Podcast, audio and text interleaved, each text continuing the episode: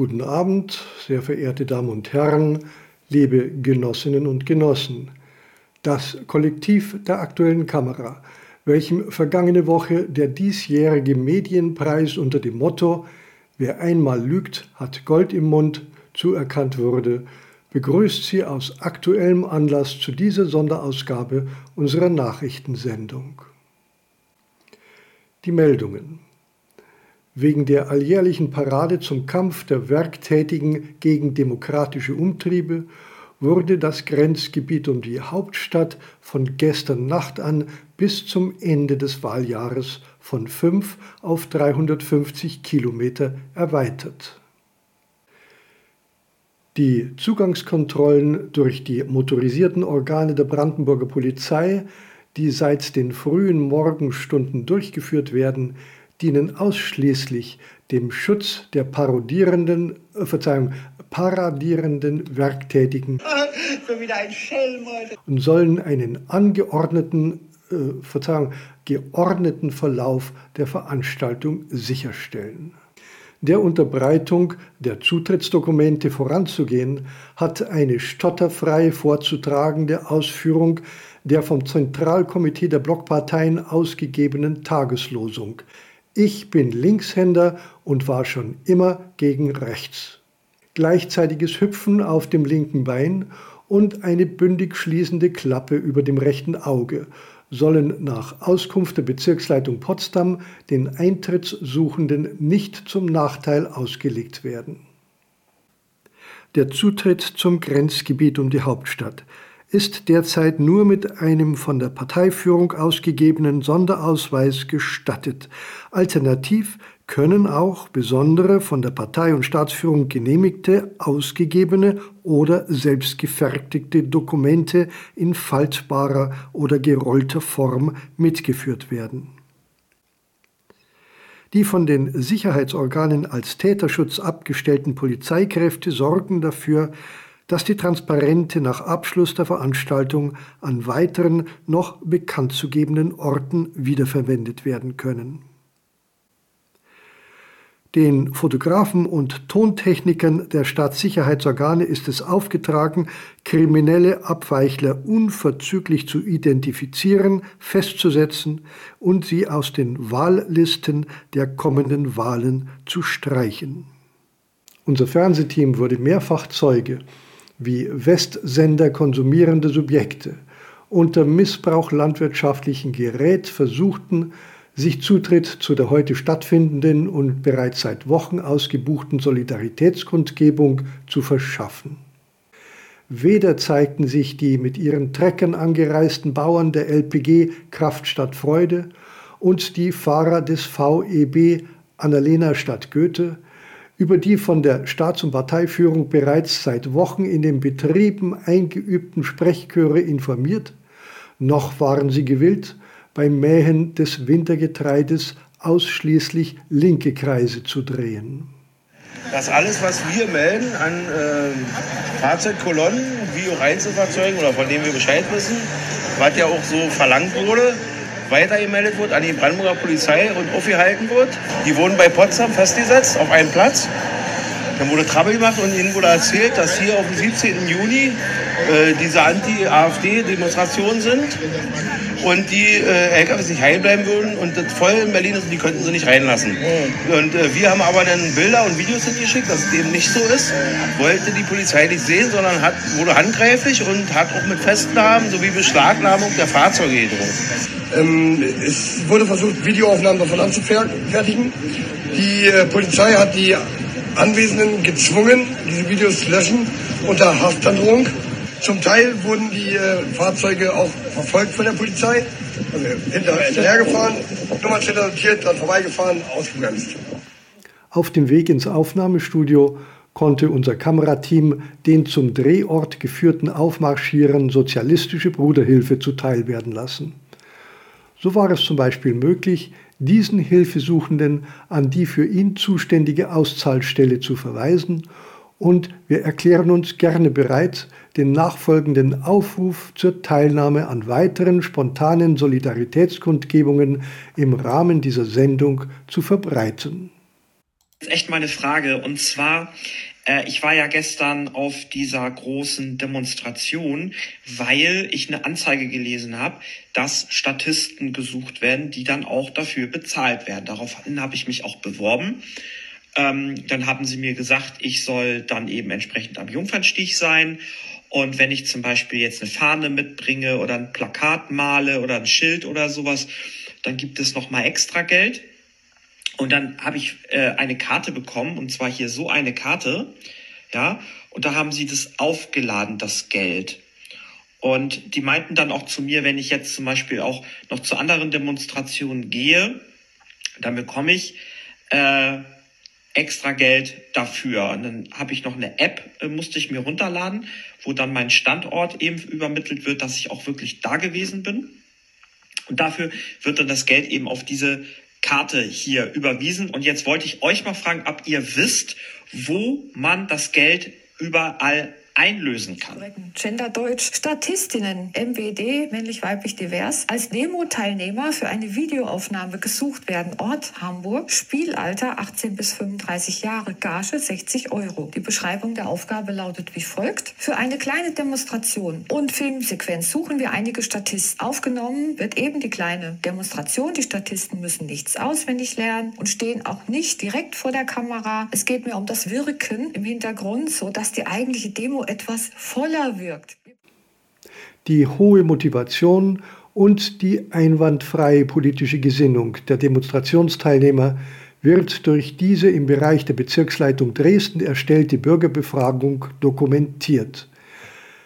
Den versäumten Schnitt im letzten Abschnitt der eben gezeigten Sequenz bitten wir zu entschuldigen. Also wenn man darüber nachdenkt, Leute auszuweisen, dann ist... Aber das macht die Ampelregierung ja auch, die weist ja auch Leute aus dann ist das nicht mehr vom Grundgesetz gedeckt. Aber es ist ja vorgesehen, dass Leute abgeschoben werden, wenn sie keinen Aufenthaltstitel in Deutschland kriegen. Dann dürfen die abgeschoben werden. Macht die Ampel auch. Das ist aber was ganz anderes, weil das ist vom Grundgesetz gedeckt. Können Sie euch jetzt einen Punkt aus dem Programm sagen oder eine Aussage von einem Politiker, wo Sie sagen, da, deswegen bin ich dagegen? Oder du? Irgendein konkretes Beispiel? So, ganz allgemein. Allgemein. Okay. Jetzt direkte jetzt, ähm, ja. Argumente, ja, das ist das Hauptargument, ne? okay. dass das, was gestreut wird, einfach.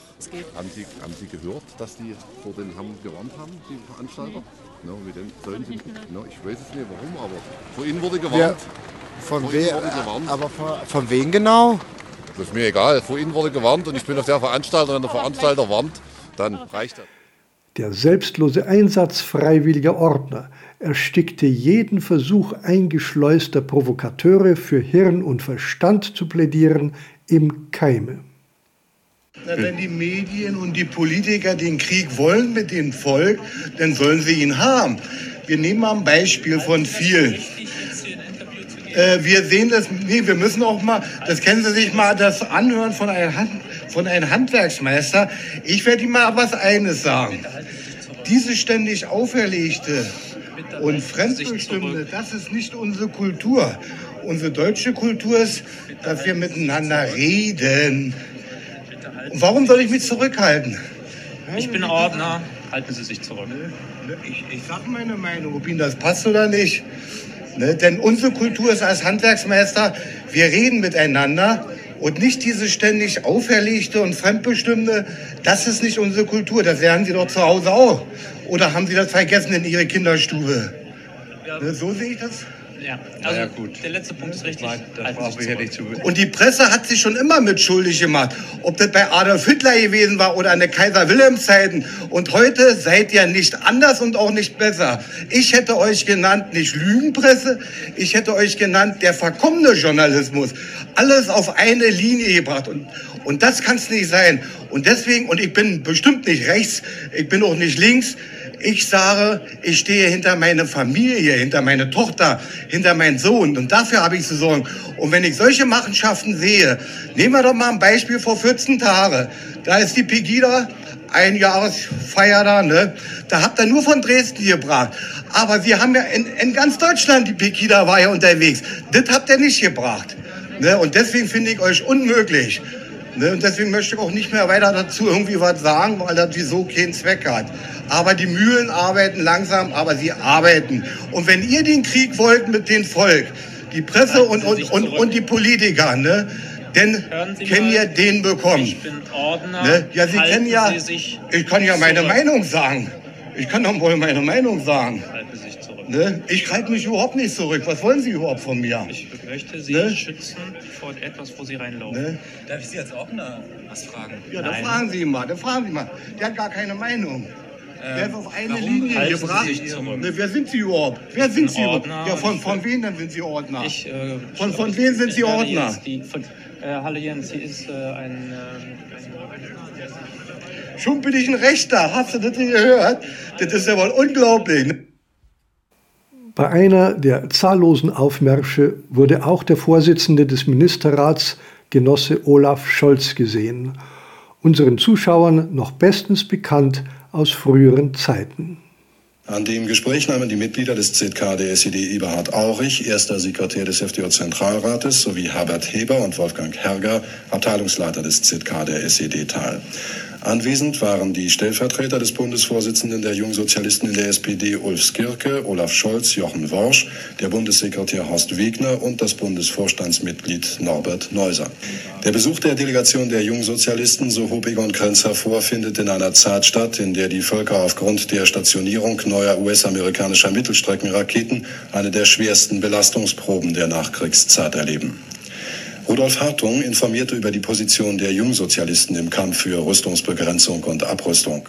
Der allzu früh dahingegangene letzte ehemalige Staatsratsvorsitzende unserer Republik wäre, gestatten Sie mir diese der Größe des Augenblicks geschuldete persönliche Anmerkung, stolz auf seinen Nachfolger. Die Kolleginnen und Kollegen des Kollektivs der aktuellen Kamera zollen ihm sowie der unvergessenen FDJ-Aktivistin Frau Dr. Angela Merkel unseren tiefsten Respekt dafür, dass sie die vom Klassenfeind unter der Führung des Westagenten Helmut Kohl klammheimlich betriebene Preisgabe der glorreichen Errungenschaften unseres Arbeiter- und Bauernstaates noch im allerletzten Moment abwenden konnten. Im soeben übermittelten Auftrag des Genossen Propagandaministers darf ich hinzufügen, rückwärts immer, vorwärts nimmer, Genossen. Den Sozialismus in seinem Lauf halten weder Ochs noch Esel auf. Mit den Sachsen, Thüringern und Brandenburgern werden wir auch noch fertig. Deshalb Glück auf für die Planerfüllung 2024 bei den im Herbst drohenden Wahlen. Meine Damen und Herren, liebe Genossinnen und Genossen, abschließend veröffentlichen wir auf Bitten der Blockparteien noch folgenden Fahndungsaufruf. Gesucht wird Josef T. Er wird in den Akten der Sicherheitsorgane unserer Republik als politischer Straftäter und Reichsbürger geführt. Inzwischen konnte der Verdacht des intensiven Kontakts des Verdächtigen zur sogenannten Reichsbürgerszene zweifelsfrei belegt werden. Der Beschuldigte Josef T. wurde mehrfach bei dem Besuch eines nahen Bekannten in einem Magdeburger Seniorenheim beobachtet. Brisanterweise war der von ihm besuchte von seiner Geburt im Jahre 1929 bis April 1945 Bürger des danach aufgelösten Deutschen Reichs und konnte somit eindeutig den Reichsbürgern zugeordnet werden.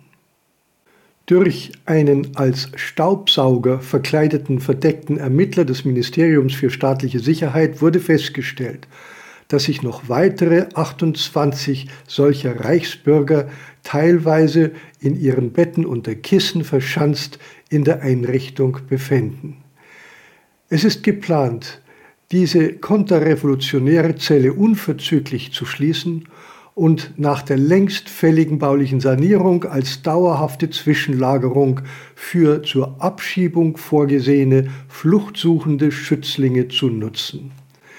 Der Beschluss dieser Massendeportation wurde vor einigen Wochen im Berliner Kanzleramt exakt 16.849 Meter vom Haus der Berliner Wannsee-Konferenz entfernt formuliert. Damit verabschieden wir uns diesmal von Ihnen, sehr verehrte Damen und Herren, verehrte Genossinnen und Genossen, und wir wünschen Ihnen einen recht extremen guten Abend.